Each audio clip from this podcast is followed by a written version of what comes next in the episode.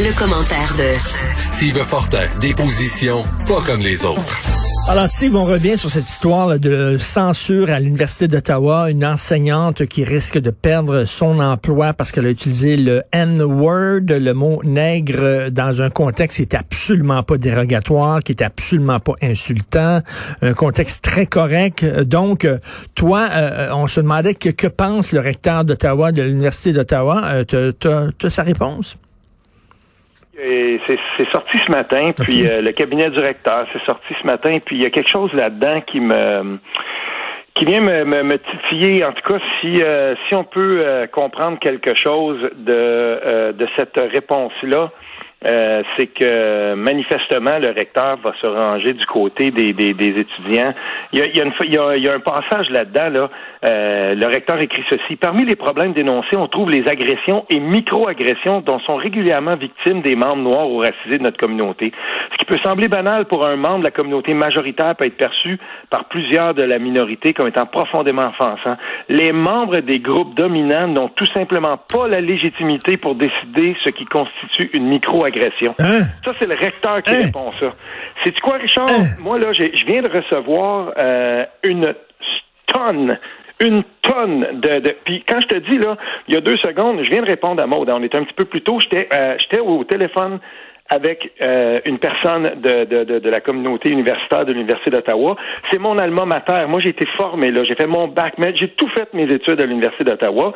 Puis j'ai reçu aussi, je veux le dire ça, j'ai reçu un message d'un ancien professeur que j'estime beaucoup, qui est à la retraite maintenant et qui a la pleine liberté de, euh, de, de, de, si on veut, là, de ses opinions. Et ce qu'il me disait, c'est ceci. On, je ne sais pas si on serait capable aujourd'hui d'enseigner un cours sur le courant euh, auquel je faisais référence dans mon texte en fin de semaine de la négritude dans la littérature. Aimé Césaire, René Despestre, Mm. tous ces gens-là, Aléro Carpentier. Euh, là, tout à coup, là, il me disait, mais comment on le ferait, je ne le sais pas. Et c'est profondément troublant de voir ce qui se passe en ce moment, parce que dans la, dans la dynamique qui s'installe euh, dans ce cas-là, si c'est vraiment ça, si je décode bien la position du recteur de l'Université d'Ottawa, Jacques Frémont, euh, moi, je suis prof à l'Université d'Ottawa, ben, je peux te dire une chose, je suis en mode full autocensure, je fais attention, Donc- surtout si je suis dans la communauté, si je fais partie de la- des dominants de la société, là, je suis un méchant prof blanc, là, euh, je peux te dire une chose, je suis en mode full autocensure, puis je fais attention à tout Ben, ce que c'est je dis. incroyable. Plutôt que de défendre ses enseignants, ses enseignantes contre des lobbies radicaux, au contraire, le gars plie les genoux devant. Tu sais, tu sais la fameuse phrase, ils ne sont grands que parce que nous sommes à genoux. C'est ça encore. Mais et- et à la fin de à la fin de cette lettre-là, euh, semble-t-il que la professeure a été réinstituée dans son cours.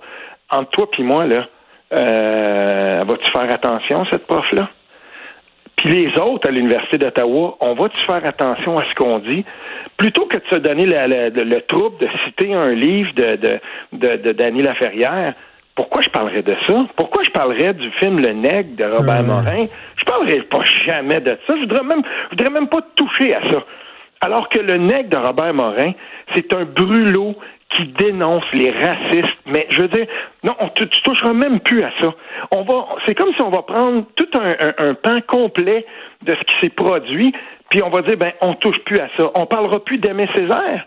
Je veux dire, j'ai- puis, puis qu'est-ce qu'on, je sais pas, il y a quelque chose là-dedans. Là. Moi, Danny Laferrière, je l'ai cité en fin de semaine parce qu'il disait ceci.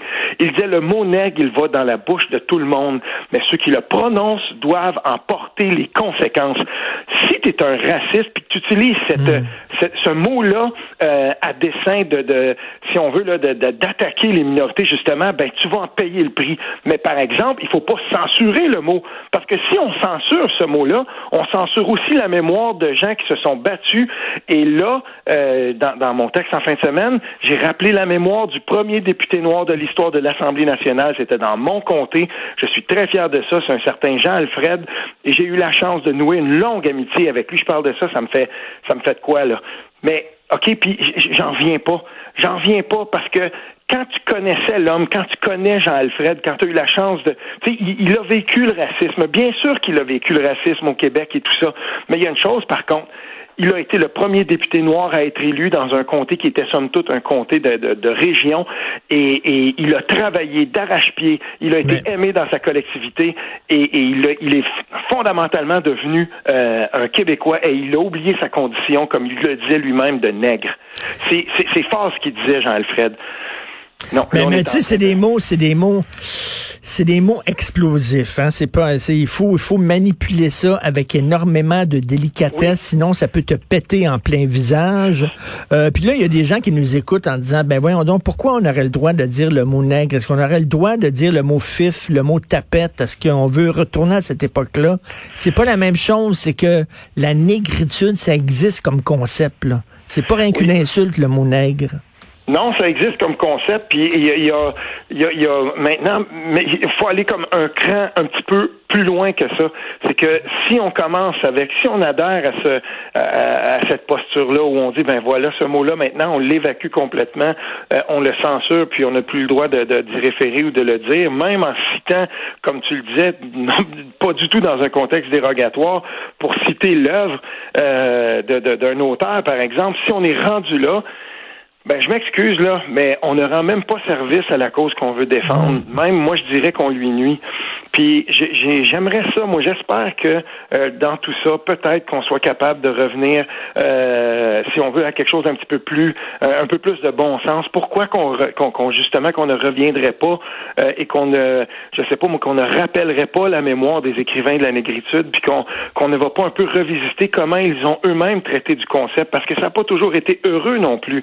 Il y a eu des écrivains aussi dans le courant de la négritude qui ont été très critiques et qui étaient probablement euh, les, les, les, les, les avant-coureurs de, de, de, de l'antiracisme d'aujourd'hui. Mais tabarnouche, de dire comme ça, ben tout simplement, là, il y a des micro-agressions, puis de simplement dire le titre d'un livre, puis là, on tombe dans un délire idéologique. Ben non, non, non, puis c'est la censure, l'autocensure. Puis tu sais, écoute, là, euh, là, je fais le, lien avec en, France, parce que là, elle, elle a failli perdre sa job mais là, il y, a, un prof qui a été décapité. Fait t'imagines, quel, quel autre prof en France va oser parler de ces sujets-là en classe? Ben, ils vont tous prendre leur trou. Qui va parler de l'islam de façon critique ou de n'importe quelle religion? Qui va parler de liberté d'expression? Qui va parler de l'Holocauste et tout ça? Regarde, ils vont dire, non, moi, je m'embarque pas là-dedans, c'est trop touché, je tiens à ma vie. C'est précisément ce qui arrive, puis euh, je suis je suis content que tu fasses le lien, Richard, parce que c'est précisément ce qui arrive en France. Vendredi, euh, on en parle euh, épisodiquement, toi et moi. Euh, on en parle de ça, du procès de Charlie Hebdo, mais c'était le jour 34, si je me souviens bien, du procès de Charlie Hebdo. Puis vendredi, il y a des gens qui étaient là-bas qui ont dit, ben voilà, on, tombe en deuxième place. un enseignant vient d'être décapité parce qu'il a montré les caricatures, certaines caricatures. Et, plus on en apprend sur cette histoire-là, la BBC, le Daily, le Daily News aussi en, en Grande-Bretagne, tu sais, je veux dire, là, plus on en apprend là-dessus, on se rend compte qu'il y a aussi un échafaudage, un échafaudage d'extrémistes euh, euh, religieux qui est autour de ça, qui est lui-même troublant. Euh, et, là, ben, c'est ça. Tout à coup, moi, je suis certain là, que les politiciens, justement, là, comme Castex et, et, Macron, ils, ils ne se réveillent pas maintenant à ce qui se passait là.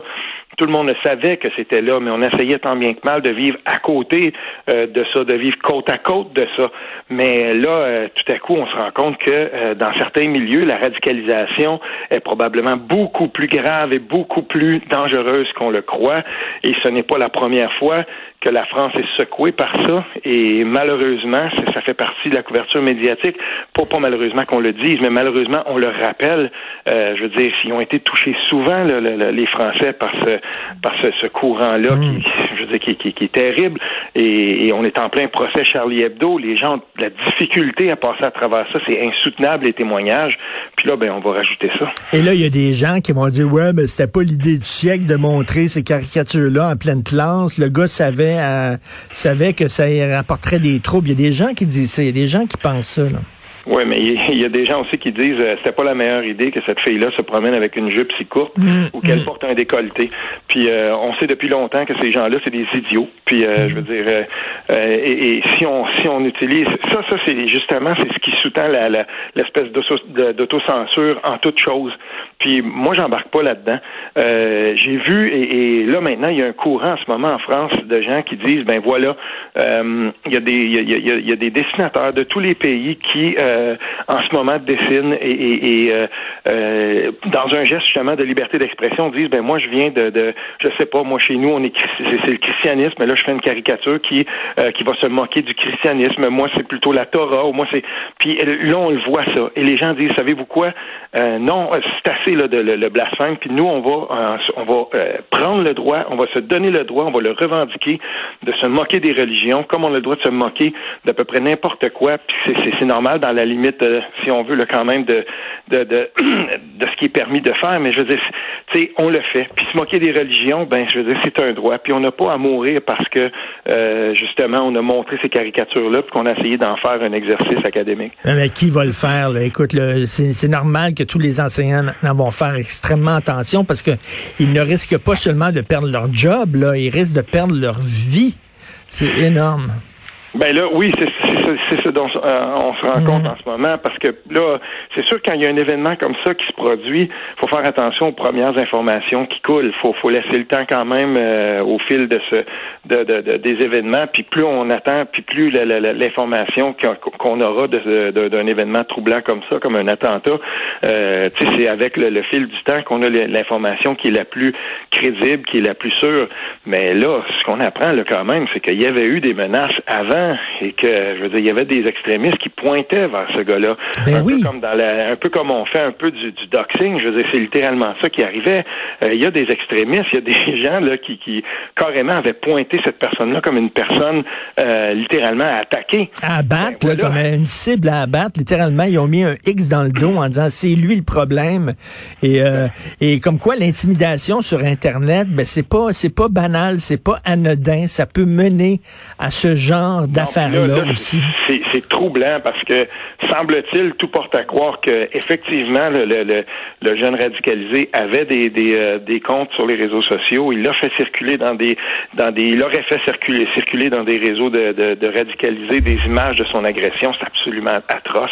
Et, et là, ben, je veux dire, on, on est directement là dans dans l'espèce de modus operandi de comment fonctionnent les, les, les extrémistes justement. C'est très très très troublant. Ouais, très troublant ce qui arrive en France. Ils sont pas sortis du bois malheureusement. Merci beaucoup, Sylvain Fortin. Bonne journée. Oui, salut. Salut.